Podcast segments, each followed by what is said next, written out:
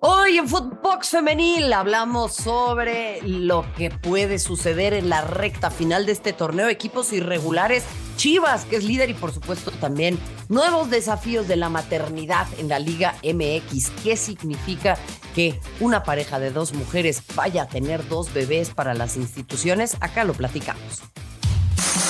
Footbox Femenil, un podcast con las expertas del fútbol femenino, exclusivo de Footbox. Qué gusto darles la bienvenida a Footbox Femenil. Gracias por acompañarnos en un nuevo episodio. Es un gusto para mí darles la bienvenida. Eh, junto a Natalia León, Majo González y quien les habla, Marion Reimers. Estamos ya pues en la recta final del torneo de primera división del fútbol mexicano. Vamos a estar hablando de muchos temas muy interesantes.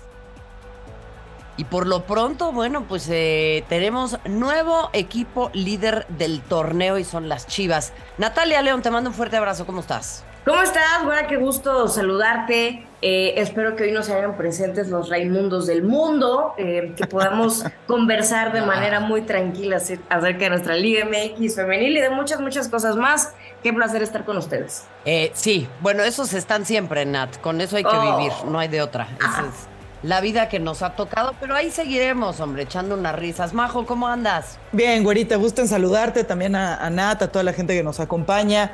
Eh, es, es un gusto de nuevo estar, estar con ustedes y poder platicar de, la pelotita del fútbol femenil, que, que dio eh, resultados interesantes eh, en, esta, en esta jornada.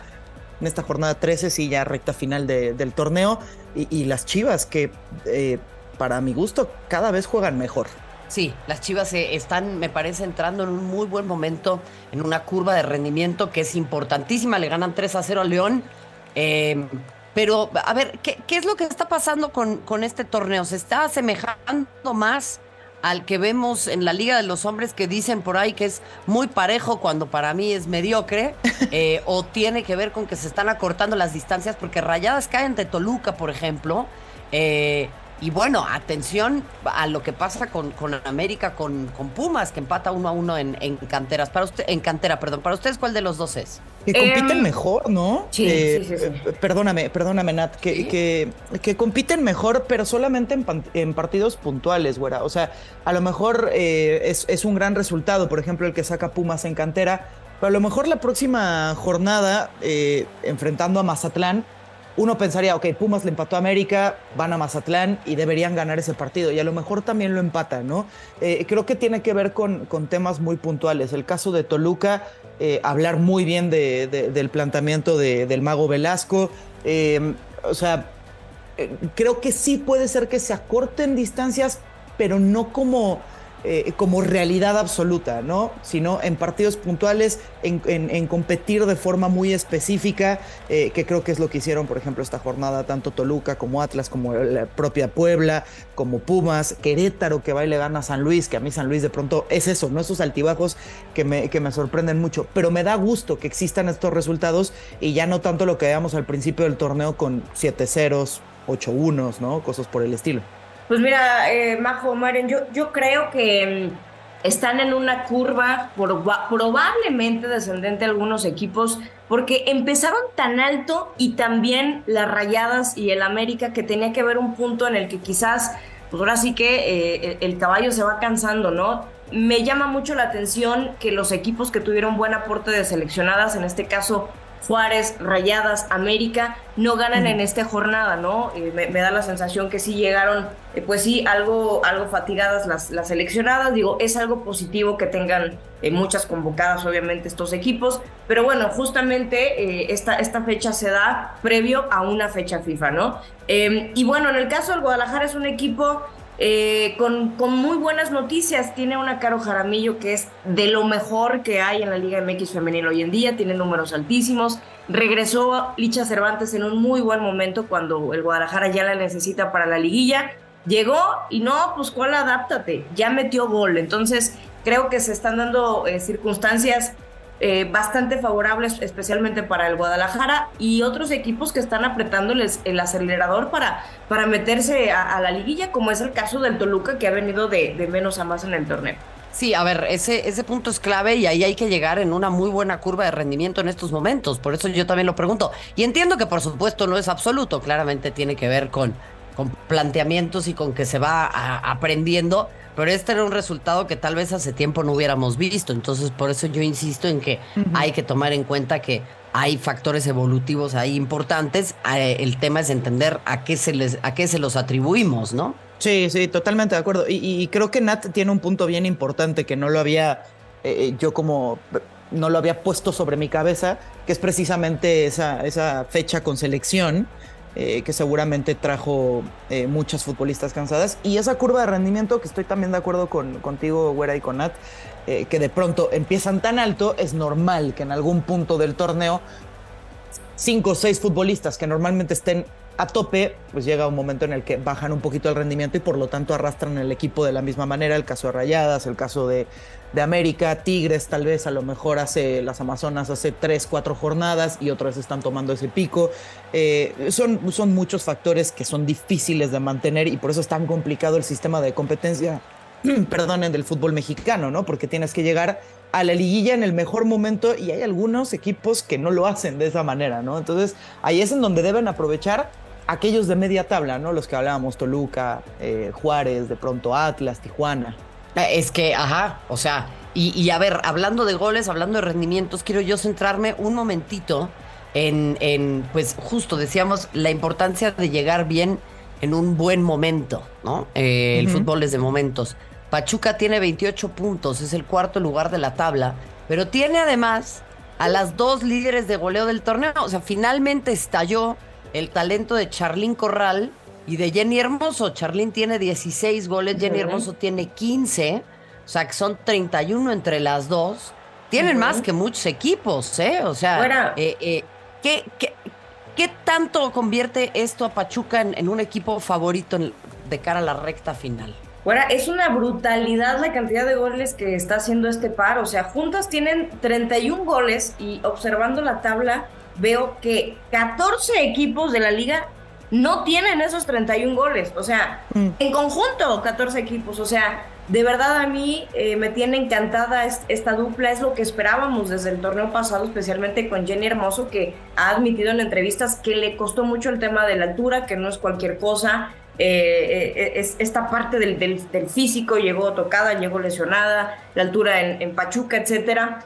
La cuestión con, con las Tuzas, que es un equipo que a mí me gusta mucho, es que da unos bandazos tremendos. O sea, por ejemplo, la jornada pasada empató uno a uno contra el Puebla cuando dices, oye, pues es un equipo que, naturalmente es inferior, ¿no? En el papel. Y luego golea 7 a 2 a las Cholas. Eh, y luego es goleado por eh, las Rayadas de Monterrey, que bueno, entiendes, es, era el equipo líder en ese momento, pero te esperabas que diera un poco más de pelea es un equipo que de repente da bandazos y que no se mantiene, algo muy similar a lo que pasa con, Tijuana, pero tiene una ofensiva que es de miedo, simplemente tiene que ajustarse en defensa en la hora buena que será la, que será la liguilla, sin duda. Es que ese es el problema. ¿Puede ser que sea un equipo que está desequilibrado en cuanto a su columna vertebral? Pues no es que no sé si desequilibrado, no sé, no sé si tenga que ver más bien eh, igual y con, y con, con, dirección de campo, que a ver, no digo por supuesto que Cacho sea malo, ni mucho menos, ¿no? Eh, sino eh, que simplemente a lo mejor si, si notas que alguna de tus futbolistas no está en el mejor, en el mejor momento, pues darle oportunidad a alguien que venga de la banca. Y normalmente es raro que rote, ¿no? Y, y eso puede provocar que también muchas estén cansadas, que no, claro, que no puedan estar. A ver, ¿a quién rotarías tú? Porque veo, veo una indirecta y vamos a ponerle nombre y apellido a las cosas. Mira, es, es que, a ver, es muy difícil pensar en Miedo, rotar. dígalo. No, no, no, es, es, es difícil pensar en rotar a Jenny Hermoso y a y a Charly, ¿no? Por de los 31 goles, además 9 producidos, ¿no? O sea, 40 goles en, en total entre, entre ambas. Pero, por ejemplo, Selene Cortés juega absolutamente todo. Marta Cox juega absolutamente todo. Entonces llega un punto en el que también eh, puede haber lesiones. El caso, por ejemplo, Yaneli Farías, a mí me parece que cuando estaba en su pico de rendimiento llegó una lesión muscular porque había jugado absolutamente todos los minutos habidos y por haber, incluyendo amistosos. Eh, entonces, eh, a lo mejor ahí, Güera, sí entra ese desequilibrio de plantilla que si volteas a ver a tu banca, no tienes el mismo rendimiento o no te mejora el equipo, o al menos te lo mantiene en el mismo, en el mismo nivel. Y ahí es en donde puede ser un poquito corto en ese sentido la, la, plantilla. Pero para mí, Pachuca debería tener con qué competir. El tema es llegar, como bien lo dices, a tope a la liguilla. No, y el, y el tema para Pachuca ya es el título. O sea, entendiendo Claro, lo que tienen las dos líderes de goleo, entendiendo las figuras que ha fichado, entendiendo el equipo que es, ya a Pachuca le urge, le urge ganar un trofeo. Lo digo con toda claridad y ustedes saben que pues acá no somos presas del exitismo, pero ya, ya le toca, ¿no? Sí, Sí. totalmente. O sea, por, por la calidad de, de la plantilla, porque es una institución para mí modelo, porque ha eh, invertido, o sea, lo, lo- lo que se debe y lo que se agradece y lo que tiene que ser, ¿no? Me creo que en este sentido, pues, eh, lo, lo- que sea de cada quien. Es una institución modelo, se ha preocupado por fichar jugadoras importantes, en este caso repatriar a Charlyn Corral, Jenny Hermoso, que caray, ha, ha ganado todo en Europa, ¿no? O sea, Pichichi, todas las, las condecoraciones que me quieras decir, y fue una bomba en su momento, entonces creo que por la plantilla que tiene, por las seleccionadas que tiene, porque además eh, hoy en día también tiene un buen aporte eh, el, el equipo de Pachuca, la selección mexicana, con Carla Nieto, con Charlín, más las otras extranjeras que están en la selección, tiene que estar mínimo en la final. Ya hace un año tuvo la oportunidad de estar en la final, el Guadalajara se la llevó, pero creo que está en, un punto muy alto y tiene esa calidad ofensiva para, para, para llevarse el título. Hoy, hoy más que nunca está Pachuca para, para estar instalada en la final. Es que eh, el, el asunto con esto es también, Majo, que Pachuca ahora tiene esta, este par, eh, permanecerán tal vez todavía un- un- una campaña o par de campañas más, pero tener esa, esa, o sea, ese talento conjugado en busca de un título tampoco es tan fácil. O sea, traer a esas futbolistas y el plantel que tiene hoy, no sé si lo va a poder repetir con tanta facilidad, ¿eh? No, de acuerdo. Totalmente, totalmente de acuerdo. Sería lo mejor eh, puntualizar en ciertas partes, ¿no? De, de- de la plantilla, pero mantenerla también. Mantenerla también porque como dices, eh, Marion, y como dice Nat, ya llega un punto en el que también se debe buscar el título, no solamente, ah, mira, ya estamos otra vez en semifinales, ah, mira, a lo mejor llegamos a una, a una final, pero les ha sucedido, se caen precisamente en, en semifinales y yo creo que ya tienen la suficiente experiencia como para eh, aguantar dentro de la liguilla a unas rayadas, a Tigres. Pero, pero eh, Majo, creo ¿sabes cuál es el problema? Que hay equipos que sí saben jugar liguillas y, por ejemplo, ese es Tigres. Claro. Pachuca no. Sí, sí, sí. No, O está sea, clarísimo que le- si ves le- que Amazonas no viene bien. En, en- en el torneo, claro que no te las quieres encontrar en, en liguilla. Eso No, está ahí clarísimo. aprietan. Claro, de acuerdo. Esta semana, ¿cuál sería tu quiebra, Quinielas Codere? Sin duda alguna, el resultado que paralizaría a todos sería si Chivas cae ante Cruz Azul en su visita a la Noria. El rebaño es líder de la competencia y Cruz Azul quiere romper su racha negativa de cinco partidos sin ver la victoria. Esto sería un resultado más que histórico en la competición. Es más, si se da el resultado, anticípate y hazlo en codere.mx. A ver, entonces continuamos con nuestras favoritas. Ustedes siguen eh, eh, en pie firme, ¿no? Insisten. O van a cambiar. Nada más digo, porque estamos ya la jornada 14. Quiero saber. Yo, yo ya ni me acuerdo quién puso Bueno, yo eso. tenía tres favoritas, no nos hagas No, esto. pues, Pu- Eh, No, bueno, pero tú, en que- tres, yo- no, por tú si querías ocho favoritas, las que pasan a la y ahí la que, la que gane, Nat. Pues no. Todo quieres. No, Caray. se los digo porque, porque a ver, Tigres eh, es eh, el equipo número 5 de la tabla y para mí al inicio de la temporada mucha gente seguramente los puso ahí.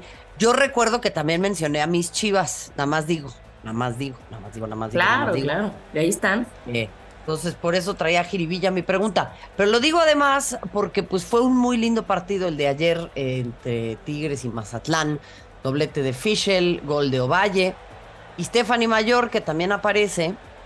eh, y ha sido noticia en todos lados el hecho de que ella y su esposa Bianca Sierra, también futbolista de Tigres, van a tener eh, bebés de Adonas.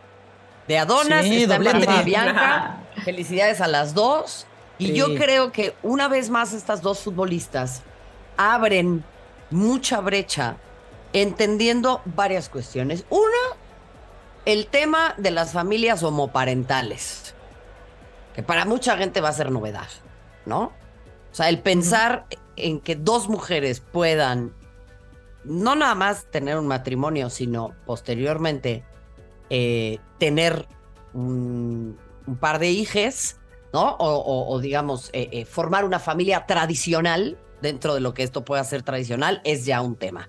Y lo otro es que esto va a ser un desafío para los clubes en términos de cómo manejar la maternidad de sus futbolistas. y dejar de pensar que esto es una enfermedad, ¿no? Este, porque por Una un lado lo tratan como una lesión, pero por el otro lado vienen con que, oh, Dios mío, la medalla más importante de la mujer es la maternidad. Entonces creo que esto sobre, pone sobre la mesa un montón de cuestiones y desafía muchos preconceptos, ¿no? Sí. Sí, Sí, claro, sí, de por acuerdo. supuesto. Yo creo que aquí lo importante, eh, Güera, será mantenernos como se están manteniendo hasta este momento eh, los clubes, eh, registrando a sus futbolistas seleccionadas. Por ejemplo, Esmeralda Verdugo de, de Xola sigue registrada en la, en la plantilla de Tijuana. Y eso que está embarazada del torneo pasado, acaba de tener su bebé. Está el caso de Valeria Miranda, la central de Querétaro, que sigue registrada y, y- y le siguen pagando sin ningún problema, obviamente, en, la plantilla de Gallos Blancos está por tener también a, su bebita. Y a mí me encantó el timing que, que ha elegido, se nota que era algo eh, hablado, platicado. eh, felicidades por eso, entre Bianca Sierra y, Mayor, porque se lesiona Bianca Sierra en la liguilla pasada del, ligamento cruzado y haciendo cuentas, porque creo que ya tiene como, como cuatro meses de, embarazo, toman esta decisión sabiendo que esta es una, una, una lesión que, que- tarda mucho ¿no? en, en- su recuperación, en que vuelvan a, las canchas. Entonces es un timing perfecto, se está recuperando y además eh, ha, decidido ser madre. Entonces a, a mí me encanta. eh, Tigres también es una institución modelo en cuanto a la rama femenil. Entonces es, es, una, es una cuestión que a mí me da mucho gusto, que pone ejemplo, que abre muchos ojos, que abre caminos, como dices, güera, lo lamentable luego pues, son esos comentarios que ahí ves en redes sociales que te encuentras que dices, neta, güey, fuiste a la Nah, primaria. pero es Pero bueno. ignorancia pura, sí. sí, pero Lo, lo- lo- lo demás me encanta. De acuerdo, de acuerdo. Y, y como dices, Marión, que lo dejen de tratar como una, como una lesión, porque si yo no estoy mal, Alex Morgan eh, con cinco meses de embarazo seguía entrenando con la selección estadounidense, ¿no? Entonces, eh, o- Claro. o Rihanna hizo un, un concierto como si fuera cualquier cosa también embarazada, ¿no? Entonces, eh, existe el, el- movimiento y existe el estado físico correcto en el, en embarazo. Y, y es muy sencillo, son, son trabajadoras de, un, eh, de una institución, son trabajadoras de una empresa. Por lo tanto, están bajo el marco de la ley eh, federal del trabajo, en donde pues, tienen que mantener su trabajo, su sueldo y deben gozar de días de, de incapacidad, así de, así de simple. Al final de cuentas eh, son, trabajadoras, pero por supuesto que se puede apoyar de, distintas maneras, no solamente siendo como una empresa eh, que, pone los días, que pone todas las prestaciones, por así decirlo, de, ley, eh, como Tijuana, que mencionaba hace un momento Nat, de Esme Verdugo o de René Cuellar, bueno, tienen guardería, ¿no? Por si algún día es imposible que se queden en casa con su pareja, pueden llevarlas al entrenamiento. A mí me parece, es que me parece fantástico. Llevarlas al entrenamiento y tienen una guardería en las instalaciones de entrenamiento de de Cholos de Tijuana, lo cual me parece espectacular. Es que así tiene que ser, ¿no? O sea, Sí. yo, yo creo que hay aquí un- un- una cuestión que tenemos que aclarar que es bien importante. Porque hay gente que, que dice, no, pues no, que quieren que las traten igual, ¿no? Este, o, o sea, sí, evidentemente. Hay, hay, hay una diferencia bien grande entre el proteccionismo, ¿no? Decir, no, no se puede mover, que se quede echada en su cama, este, por Dios, ¿no? Eh, eh, que no haga absolutamente nada. Bueno, tampoco está enferma, está embarazada. Eh, claramente hay que tener los recaudos y escuchar a los médicos, pero hay como un proteccionismo malentendido, ¿no? Y luego está el otro lado, que es no les vamos a dar ningún derecho, ninguna posibilidad, ningún nada, porque al final quieren que las traten igual. Sí, pero tampoco se puede del todo igual porque los hombres no se embarazan. Y las labores de cuidado, desafortunadamente, en nuestra sociedad, pues no, no están fincadas en el lado masculino. Em, ¿Cuántos días hay de paternidad en México por ley? Creo que son como tres, casi Cinco. casi. Estoy exagerando, Sí. pero creo que son como dos semanas. Ahí está, cinco, ¿ves? Cinco Em, laborales, sí. Estaría bien, ¿no? Que los hombres también pelearan por expandir sus licencias por paternidad, quedarse en la casa con las infancias y que las mujeres vayan a trabajar en consecuencia, ¿no? Seis meses y Por seis supuesto. meses, por ejemplo. Eh, pero no los veo peleando por eso. Entonces, eh, pues bueno, eh, me gustaría que hagan grupos de tres y discutan. Eh, independientemente de eso, en el fútbol, claro, este es un tema bien importante y a mí me parece muy bien eh, que tengamos ya más ejemplos, que podamos empezar a entender también cómo esto se tiene que incorporar en eh, las elecciones incluso, ¿no? O sea, cuando Jill Ellis era entrenadora de la selección de Estados Unidos, me parece que para Francia 2019 se tuvo que habilitar la posibilidad de tener una guardería y de que las futbolistas pudieran viajar con sus eh, bendiciones, con sus hijas, con sus hijas, con sus hijos, con sus infancias y en dado caso con su pareja. Porque pues nadie se pregunta dónde deja Messi a sus hijos cuando se va al mundial, ¿no? O dónde dejan todos los hombres a sus hijos cuando, cuando van al, mundial. Ya se enojó Ifigenia, mi gata, con, con este tema. Ifi está bien, lo entendemos.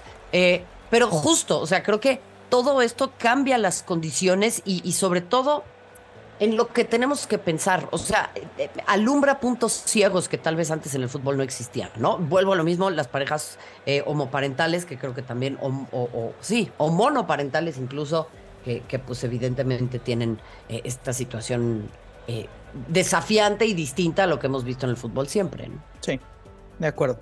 Totalmente de acuerdo. Me encanta a mí también que esté cambiando y que se estén entendiendo las distintas necesidades que existen en el fútbol femenil y también varonil. Porque, ojo, esta, esta estancia de guardería que les mencionaba hace un momento la estaba buscando eh, en Cholos, la utilizan también los futbolistas, lo cual me parece eh, espectacular.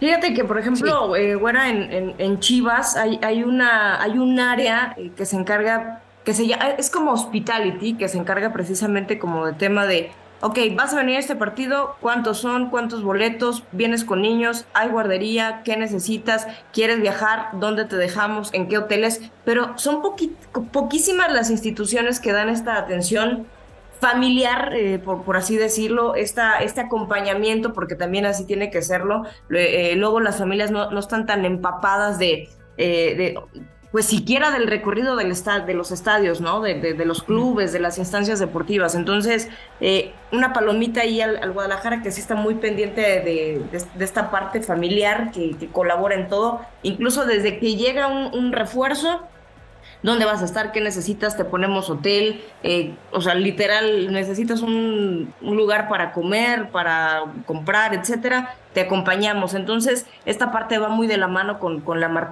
con la maternidad en la, en la categoría femenil, porque también ahí hay mucha colaboración. Y hace, hace mucha falta, o sea, güera, creo que aquí en este espacio hemos hablado de lo que le falta a la liga y a los mismos clubes en cuanto a protocolos de protección para las jugadoras. Y esta área también tiene que empezar a hacerse común, tiene que empezar a expandirse porque eh, también muchas futbolistas tienen que animarse a ser madres, o sea, que no se vean limitadas ante esta posibilidad. Yo creo, fuera que no hay tantas, quizás por esos tabúes, por ese miedo y por muchas otras cuestiones, pero sí, sí creo que abre muchas puertas y muchas brechas eh, eh, el embarazo de, de Bianca Sierra. Sin duda, ¿eh? Y desde acá nuestra felicitación para ellas que han decidido emprender ese camino. No es el camino de todas las mujeres y eso también es eh, importante subrayarlo. Eh, la maternidad será deseada o no será. Y creo que el fútbol es un extraordinario ejemplo de ello. Eh, veremos sin duda a Bianca Sierra de regreso en las canchas una vez que haya ella decidido pues ponerle fin a la pausa por maternidad que está emprendiendo en este momento, pero por lo pronto enhorabuena a ellas a todas eh, las madres y, a quienes eh, también ejercen labores de cuidado de toda índole, aunque no sean madres biológicas. Eh, Majo González, Natalia León, ¿algo más que quieran agregar en este episodio de Fútbol Femenil? De momento, no, solo quería acordarme a quién le había puesto la fichita, no me acuerdo, solo dije que Santos iba a ser la sorpresa y me sigo arrepintiendo. Listo, es, es todo. Oye, yo fui por las bravalácticas que, que me están decepcionando últimamente. Sí, no, yo, yo, fui, yo fui por las bravas que, que están ahí peligrando su, su, pase en la liguilla, pero seguimos firmes, no pasa nada. Eso. Aquí estamos, eh, en pie firme. Yo eh, feliz en el liderato con las Chivas, a quienes también les había puesto yo, si no me equivoco, una ficha. Y si no, que me desmientan y, y, que vayan al archivo. Usted vaya al archivo también. Recuerde todos los episodios de Footbox Femenil en su plataforma favorita. Nos vemos todas las semanas junto a este extraordinario equipo comandado por Denise Bernal, quien les habla, Marion Reimers. Le dice gracias. Hasta la próxima. Footbox Femenil, podcast exclusivo de Footbox.